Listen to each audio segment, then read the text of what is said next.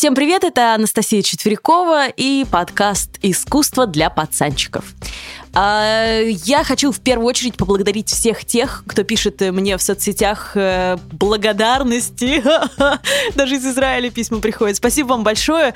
И, кстати, ВКонтакте мне кто-то прислал куль семечек кульсемок, я бы сказала, с надписью «Спасибо за искусство для пацанчиков». Вот это реально был крутой подарок и подгон. Так что спасибо вам, ребят, большое. Будем стараться для вас. Так вот, а, историю, которую я расскажу вам в этом подкасте, я привезла с собой из чудного абсолютно русского городка Плеса. А история это будет про коллаборацию Бетховена и Левитана. Вот так вот, да, очень необычная коллаборация.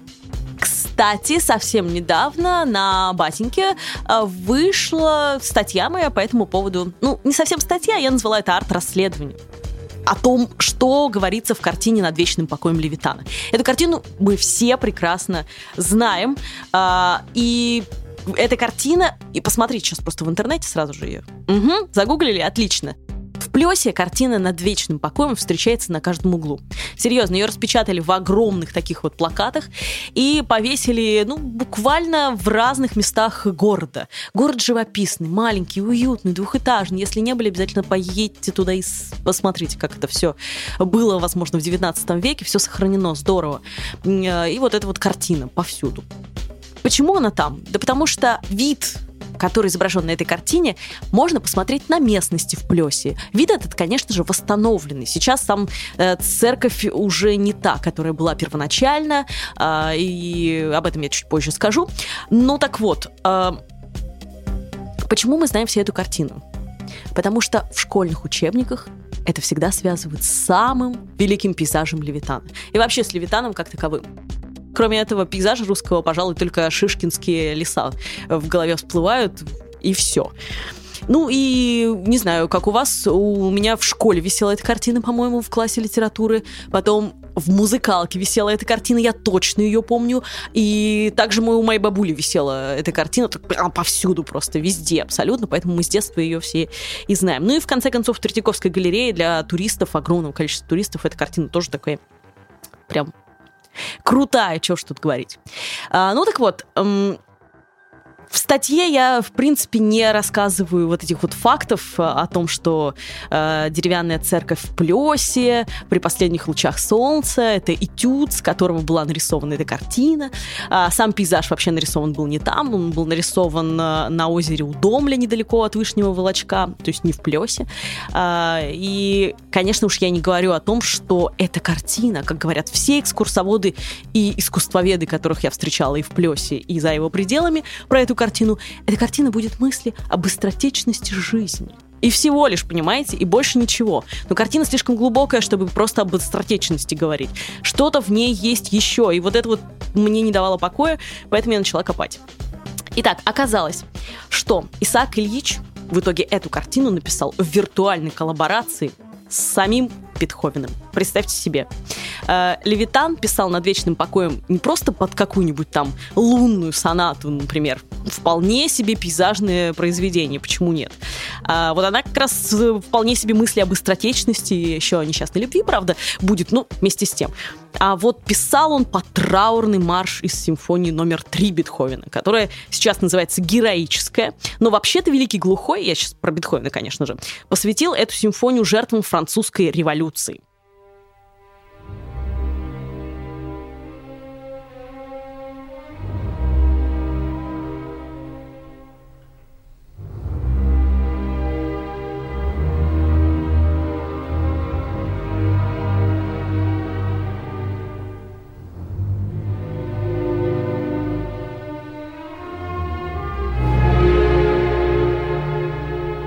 Как я уже говорила, сам пейзаж пусть ассоциируется с плесом сегодня и воссоздан там, но писался он не в Плесе, писался он неподалеку от Вышнего Волочка в Тверской губернии, в усадьбе помещика Николая Панафидина, где Левитан снимал апартаменты э, вместе со своими друзьями.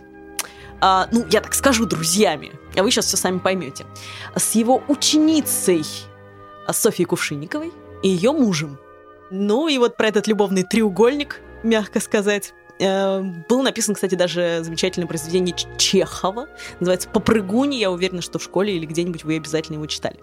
Э, если хотите узнать о любовном треугольнике Левитана и Кувшинниковых подробнее, пожалуйста, you are welcome к Чехову.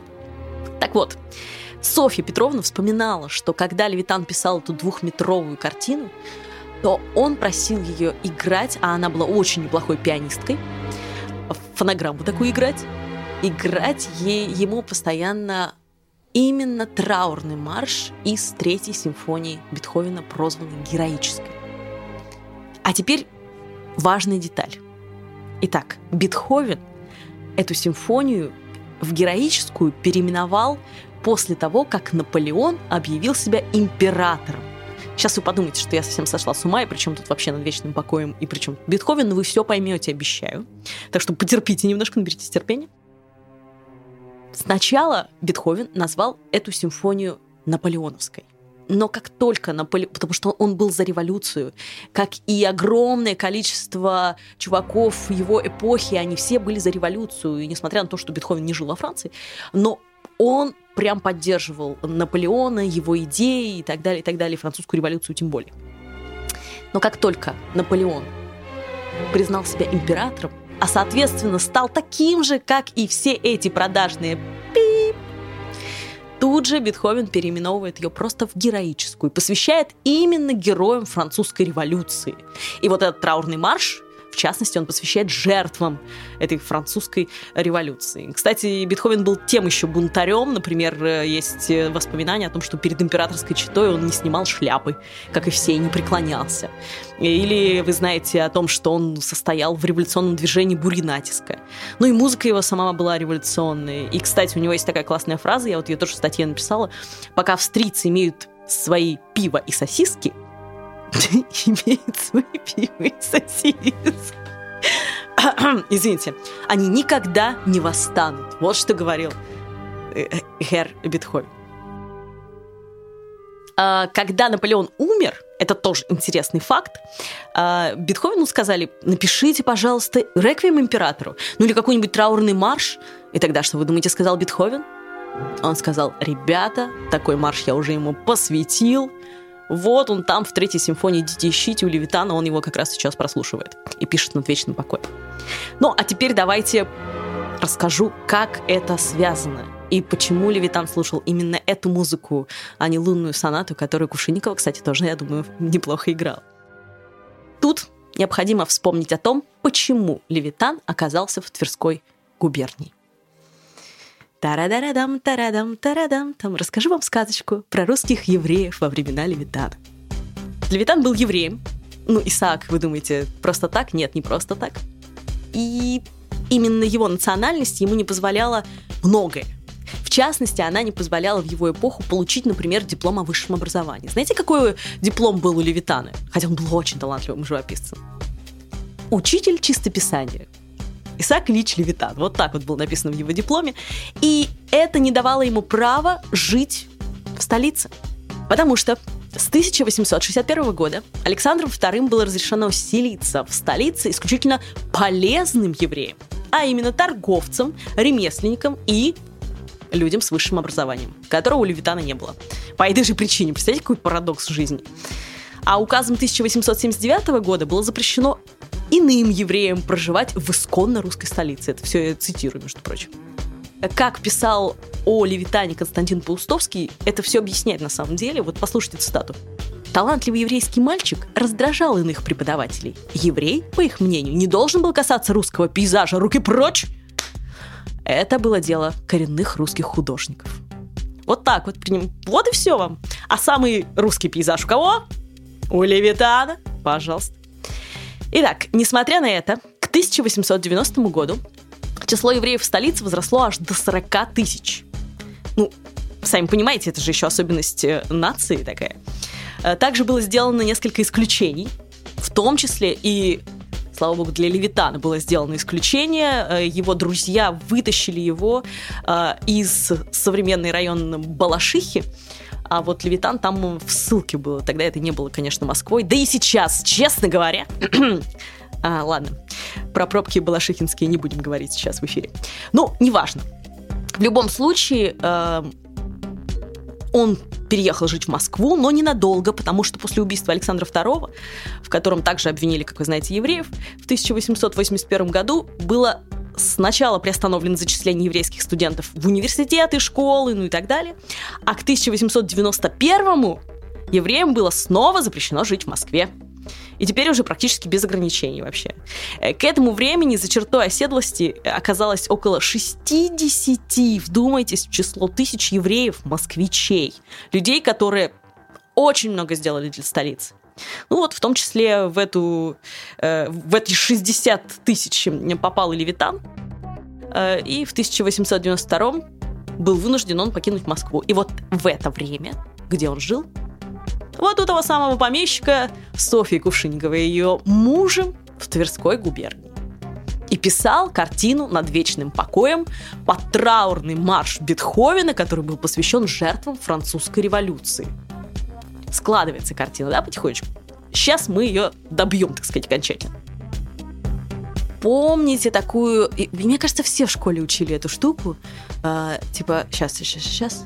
Грянь над пучиной небесной, что-то там, да, прозвени, чашу народного горя, бла-бла-бла-бла. В общем, у Некрасова было стихотворение о том, что чаша с краями полна, это уже о революционных настроениях в России того времени. Некрасов, кстати, был современником Левитана, так что вы сами понимаете, к чему я веду. И вот эта вот буря на картине над вечным покоем, вот надо слушать, на самом деле, врубите в гугле э, еще и траурный марш Бетховена из третьей симфонии и смотрите на эту картину. И вот сейчас у вас картинка сложится абсолютно. Вот это вот затишье перед бурей, а мы видим четко на картине, над этим погостом, над этой вечным покоем над этим, вот должно что-то случиться. Должна грянуть какая-то революция. И в подтверждение этого у нас есть слова самого Исаака Ильича Левитана, который продал эту картину Третьякову и, естественно, оставил ему еще и пояснительную записку. Что же он написал? Он написал «Вечность Грозная вечность, в которой потонули поколения и потонут еще. Какой ужас, какой страх. И вы все еще думаете, что эта картина написана о быстротечности жизни? Ой, эм, ну, надеюсь, что нет. Надеюсь, что я вас переубедила. Так вот, не знаю, почему до сих пор искусствоведы и экскурсоводы про эту картину так пафосно, многозначительно молча говорят. Не знаю, честно, ведь все так вот очевидно и на поверхности. И вообще эти коллаборации, это такая интересная штука. Правда, вот музыка через огромное количество времени может повернуть совсем сюжет в другую сторону и так далее. Так что Думайте, когда вы смотрите на пейзаж. Надеюсь, вы измените свое отношение к пейзажу. И напомню, что после февральской революции 1917 года вот эта самая черта оседлости которая так мешала в жизни Левитану, была официально отменена. Так что его мысли о революции были не такими уж и неправильными в этом смысле. Но я вас к революции ни в коем случае не призываю, призываю просто пересмотреть этот знакомый с детства пейзаж. Так, стопе, стопе, стопе. Забыла сказать, пацанчики, берем билеты, приезжаем в Москву, в еврейский музей и центр толерантности, где сейчас как раз вот прям совпало, так понимаете, проходит выставка Исаак Левитан и авторский кинематограф. Так что это интересно, в принципе, посмотреть после того, что я вам понарассказывала. С вами была Настя Четверякова и выпуск «Искусство для пацанчиков». Глаголев FM. Ваш личный терапевтический заповедник.